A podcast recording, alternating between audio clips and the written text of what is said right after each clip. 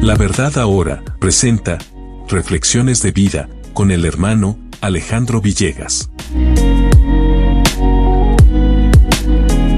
Buenas noches hermanos, muchas bendiciones. Gracias a Dios por la oportunidad que me da de poder compartir con ustedes la reflexión. La, la Biblia enseña claramente a los cristianos que eviten la preocupación. En Filipenses 4, versículo 6, se nos ordena, por nada estéis afanosos, sino sean conocidas vuestras peticiones delante de Dios en toda oración y ruego con acción de gracias.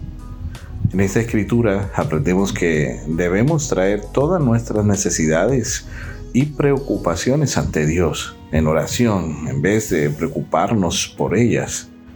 Él nos anima a evitar preocuparnos acerca de las necesidades físicas como la ropa y la comida.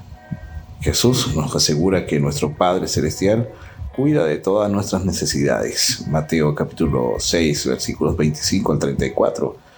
Por lo tanto, no necesitamos preocuparnos por nada, puesto que la preocupación no debe formar parte de la vida del creyente. ¿Cómo puede uno vencerla? En Primera de Pedro capítulo 5, versículo 7 se nos instruye a echar toda nuestra ansiedad sobre Él, porque Él tiene cuidado de nosotros. Dios no quiere que nos agobiemos llevando el peso de los problemas y las cargas. En esta escritura, Dios nos está diciendo que le demos a Él todas nuestras preocupaciones y angustias. ¿Por qué quiere Dios encargarse de nuestros problemas? La Biblia dice que es porque Él se preocupa por nosotros. A Dios le importa todo lo que te sucede. Ninguna preocupación es demasiado grande o demasiado pequeña para que tenga su atención. Cuando le damos a Dios nuestros problemas, Él promete darnos su paz, la cual sobrepasa todo entendimiento. Filipenses 4:7. Desde luego, para aquellos que no conocen al Salvador, la preocupación y la ansiedad serán parte de sus vidas, pero para aquellos que le han entregado sus vidas a Él, Jesús les promete, venid a mí todos los que estéis trabajados y cargados, y yo os haré descansar. Llevad mi yugo sobre vosotros y aprended de mí, que soy manso y humilde de corazón, y hallaréis descanso para vuestras almas, porque mi yugo es fácil y ligera mi carga. Mateo capítulo 11 versículos 28 al 30. Entonces, eh, podemos hacernos esta pregunta, ¿cómo puedo entregar todas mis preocupaciones y problemas a Dios? Muchas veces es una verdad desconcertante para muchos cristianos que, aunque pertenecemos a Dios por la fe en Cristo, parece que seguimos experimentando los mismos problemas que sufríamos antes de ser salvos.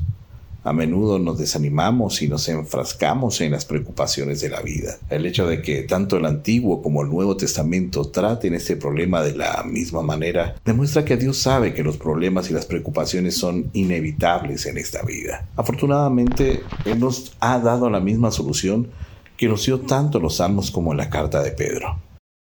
Echa sobre el Señor tu carga y Él te sustentará no dejará para siempre caído al justo. Salmo 55, 22. Y echando toda vuestra ansiedad sobre él, porque él tiene cuidado de vosotros. Primera de Pedro 5, 7. Estos dos versículos contienen unas verdades asombrosas de Dios.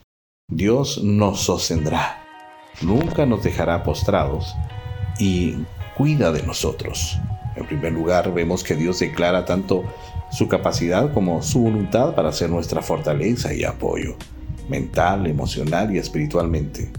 Él puede, y lo mejor de todo, está dispuesto a tomar todo aquello que amenaza con agobiarnos y usarlo para nuestro beneficio. Él ha prometido que todas las cosas les ayudan a bien, esto es a los que conforme a su propósito son llamados. Incluso en los momentos en que dudamos de Él, sigue obrando para nuestro bien y su gloria. También ha prometido que no permitirá que ninguna prueba sea tan grande que no podamos soportar en el poder de Cristo y que proveerá una salida.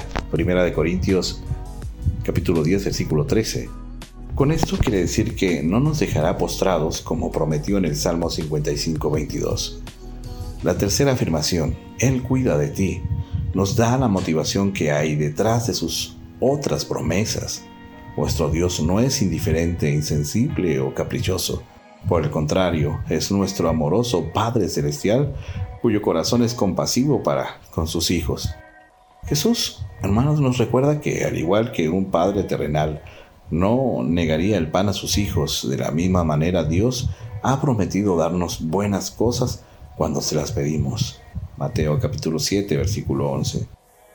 Con la intención de pedir buenas cosas, primero debemos orar y decirle al Señor que entendemos lo que dice en Juan capítulo 16, versículos 33, donde Jesús señala, estas cosas os he hablado para que en mí tengáis paz. En el mundo tendréis aflicción, pero confiad, yo he vencido al mundo. Luego, debemos pedirle al Señor que nos muestre cómo Él ha vencido nuestros problemas, nuestras preocupaciones, nuestra ira, nuestros miedos y nuestra culpa. El Señor nos revela a través de su palabra, la Biblia, que podemos tener buen ánimo y que podemos en primer lugar, alegrarnos de nuestros problemas porque Dios los usará para nuestro beneficio, sabiendo que la tribulación produce paciencia y la paciencia prueba y la prueba esperanza. Romanos capítulo 5 versículos 3 y 4. En segundo lugar, ver nuestras preocupaciones como una oportunidad para practicar. Proverbios 3 capítulo, eh, capítulo 3 versículos 5 y 6. Fíate del Señor de todo tu corazón y no te apoyes en tu propia prudencia. Reconócelo en todos tus caminos y Él enderezará tus veredas. Tercer lugar, contrarrestar nuestra ira obedeciendo. Efesios capítulo 4, versículo 32. Antes sed benignos unos con otros, misericordiosos, perdonándoos unos a otros, como Dios también os perdonó a vosotros en Cristo. Y en cuarto lugar, tratar con cualquier sentimiento pecaminoso creyendo y actuando sobre la verdad de Primera de Juan capítulo 1 versículo 9. Si confesamos nuestros pecados, Él es fiel y justo para perdonar nuestros pecados y limpiarnos de toda maldad. Todos nuestros problemas pueden ser superados mediante la simple fe en la palabra de Dios. Dios es más grande que todas nuestras preocupaciones y problemas juntos, y debemos darnos cuenta de ello si queremos tener alguna victoria en nuestras vidas. Todo el mundo sufre con esas dificultades porque la Biblia enseña que la tentación es común a la humanidad. No debemos dejar que Satanás nos engañe pensando que todos nuestros problemas son culpa nuestra, que todas nuestras preocupaciones se harán realidad, que toda nuestra ira nos condena o que toda nuestra culpa proviene de Dios. Si pecamos y nos confesamos, Dios perdona y limpia. No tenemos que sentirnos avergonzados y no aceptar la palabra de Dios de que Él perdona y limpia. Ninguno de nuestros pecados es tan pesado como para que Dios no pueda quitárnoslo y arrojarlos a lo profundo del mar. En realidad los sentimientos provienen de los pensamientos, así que aunque no podamos cambiar la forma en que nos sentimos, sí podemos cambiar la forma en que pensamos. Y esto es lo que Dios quiere que hagamos. Por ejemplo, en Filipenses capítulo 2, versículo 5, se les dice a los cristianos, haya pues en vosotros este sentir que hubo también en Cristo Jesús.